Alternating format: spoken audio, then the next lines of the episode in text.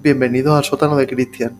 Este es mi rincón en el que me dedico a contar historias de temáticas varias, pero las más comunes son podcasts sobre cultura general, historia de nuestro planeta y curiosidades varias que pueden resultar curiosas de saber. Te animo a suscribirte si aún no lo estás para que tu móvil te avise cada vez que subo un episodio nuevo, ¿vale? Y ahora sí, empezamos con el tema de hoy.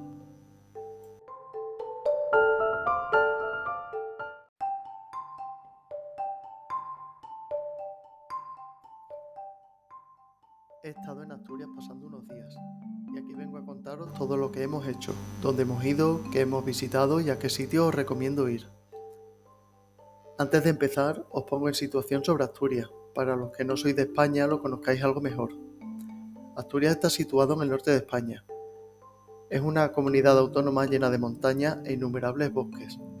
Asturias es conocida por su gastronomía, por ser una zona minera antiguamente en la que había mucho oro por sus pueblos pesqueros y por muchas otras cosas.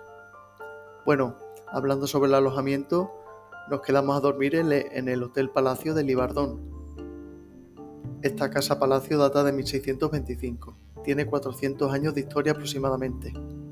Este Hotel Palacio está en medio de las montañas. Nos costó la misma vida llegar, porque llegamos de noche y la única carretera para llegar está llena de agujeros y curvas súper peligrosas. Pero bueno, quitando eso, la experiencia en este hotel fue muy muy buena, la verdad. Si te gusta la fotografía y la montaña, en este sitio no puedes soltar la cámara. Nada más llegar al hotel y dejar las maletas, nos fuimos a terminar el día, el día en, en Las Tres. Qué pueblo más bonito. Eso sí, si vais no os compliquéis la vida y podéis dejar el coche en la parte de arriba del pueblo, porque abajo es más difícil aparcar y casi imposible. Hicimos unas cuantas fotos desde el puerto, que es desde donde hay mejores vistas del, pueblo. Al día siguiente desayunamos en un bar en Colunga, el pueblo más turístico en las cercanías del hotel. Nada del otro mundo, un par de cafés y un par de pinchos de pollo empanado y escalopines.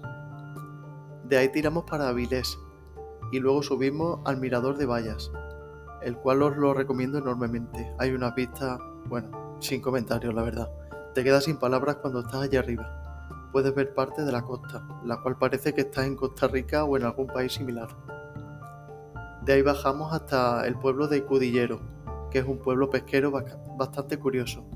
Ya era mediodía, así que cayeron una cervecita fresquita y comimos ahí por la zona.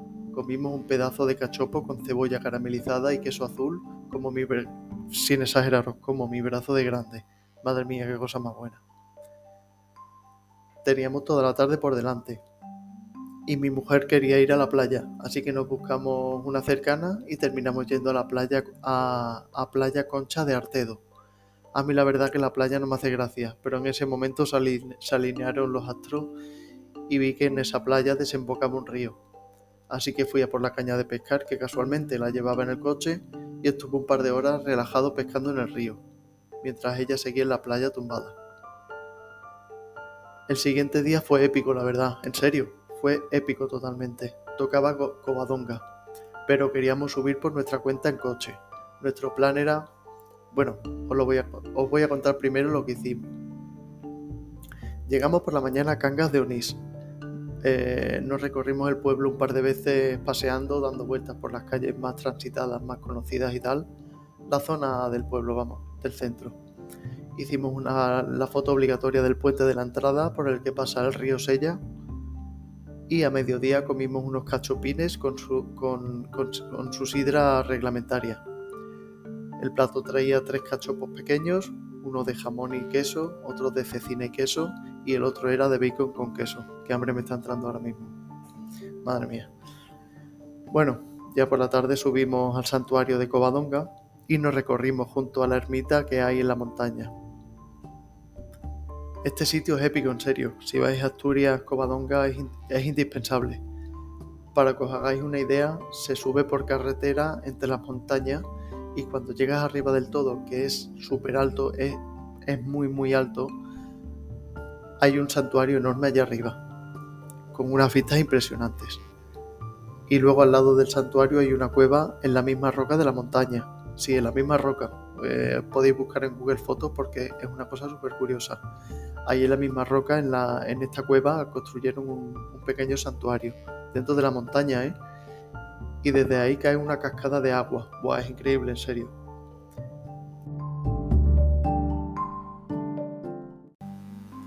Bueno, sigo. Después de ver esto, hicimos tiempo por la zona dando vueltas por los pueblos de alrededor, simplemente dando vueltas, para hacer un poquito de tiempo. Y a las 9 de la noche abrieron las barreras para poder subir en coche a los lagos de Covadonga.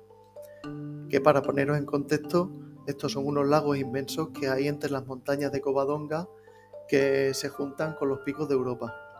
Subir en autobús vale 9 euros por persona, pero subir en autobús no es lo mismo. Como que no queríamos, la verdad. Así que esperamos hasta las 9 de la noche para poder subir con nuestro coche. Subimos con el coche, que son unos 12 kilómetros de puerto de montaña. Es bastante peligrosa la carretera, la verdad, y muy, muy empinada. Creo recordar que que eran 15 grados de, desnivel hacia arriba. Así que bueno, esperamos, esperamos hasta las 9, subimos, que eran unos 12 kilómetros de puerto de montaña, y allí estuvimos haciendo fotos y cenando en unos merenderos, unos quesos típicos asturianos que habíamos comprado por la tarde. Por cierto, estábamos sentados en los merenderos y apareció en el cielo una luz súper brillante de color blanca moviéndose sin parpadear en dirección a los picos de Europa, y de repente la luz desapareció. Ahí lo dejo. Pensé que era un dron, pero bueno, los drones tienen luces verdes que parpadean, ¿no? Lo dejaremos así. Ahí terminamos ese día. Mm, estuve yo por ahí dando unas vueltitas, eh, haciendo fotos por la noche, unas fotos muy bonitas, la verdad. Eh, os recomiendo, si vais a la zona, tenéis que ir a Covadonga y subir a los lagos, sí o sí y si subís a partir de las 9 de la noche es la clave. Subir en vuestro coche, aunque tardéis 15 o 20 minutos en subir, pero merece totalmente la pena. El día siguiente lo pasamos en la playa que hacía sol. Sí, hombre, sí, que hacía buen día, aunque eso ya sabemos que es complicado en Asturias. Fuimos a la playa de La Espasa y luego al mediodía comimos en un mesón en Colunga, el pueblo de Colunga. Un pedazo de cachopo con sidra fresquita, cómo no. Este era ya nuestro penúltimo día y el último día fuimos a Oviedo a ver las zonas más conocidas de, la ciudad. Y al mediodía cayó una olla de fabada, ¡fuah! ¿Cómo me puse? Una olla de fabada con su chorizo, su morcilla y su panceta. También pedimos pastel de, de cabracho. Este es un pastel de pescado muy típico de Asturias, el cual se sirve con panecillos crujientes y se, se come untado en estos panecillos con un poquito de mayonesa y salsa rosa. Bueno, aquí terminó nuestro viaje. No, no he querido tampoco daros muchos detalles porque tampoco quiero estar aquí media hora y aburriros, ¿vale? Luego ya nos montamos en el coche después de comer y nos fuimos para casa. Por cierto, antes de terminar os quiero recomendar algún sitio que visitar en Asturias al cual hemos ido en otra ocasión, que también, que también hemos ido. El año pasado también fuimos a Asturias y visitamos algunos, los mismos pueblos, otros pueblos diferentes. Y bueno, ya que estamos, quiero comentar algunos sitios en los que estuvimos. Y los cuales os recomiendo enormemente. Eh, os quiero recomendar los famosos picos de Europa, en serio. Mm, si vas a, si vas a Asturias, mm, aunque te caiga a una hora del hotel, por si estás en Oviedo o en Gijón, tienes que ir a los picos de Europa, sí o sí. Es que no te queda otra. Te coges un par de botellas de agua grandes, una mochilita, comida para todo el día y te haces una ruta por las veredas que hay por los picos de Europa. Es épico, serio, es épico. No te vas a arrepentir, de verdad. Aunque no te guste andar, aunque no te guste pasar calor, te pones una gorrita y para arriba andar, en serio, no te vas a arrepentir. Os recomiendo también las minas de azabache. Asturias es famosa entre muchas otras cosas por sus minas de azabache y os voy a recomendar la ruta del azabache en, del azabache perdón, en Villaviciosa y la mina que hay abandonada. En serio, tienes que ir también, no te vas a arrepentir.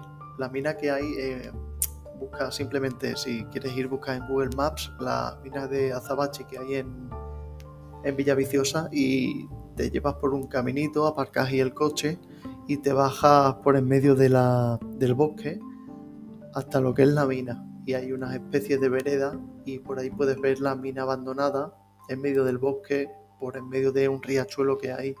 Es muy, muy bonito.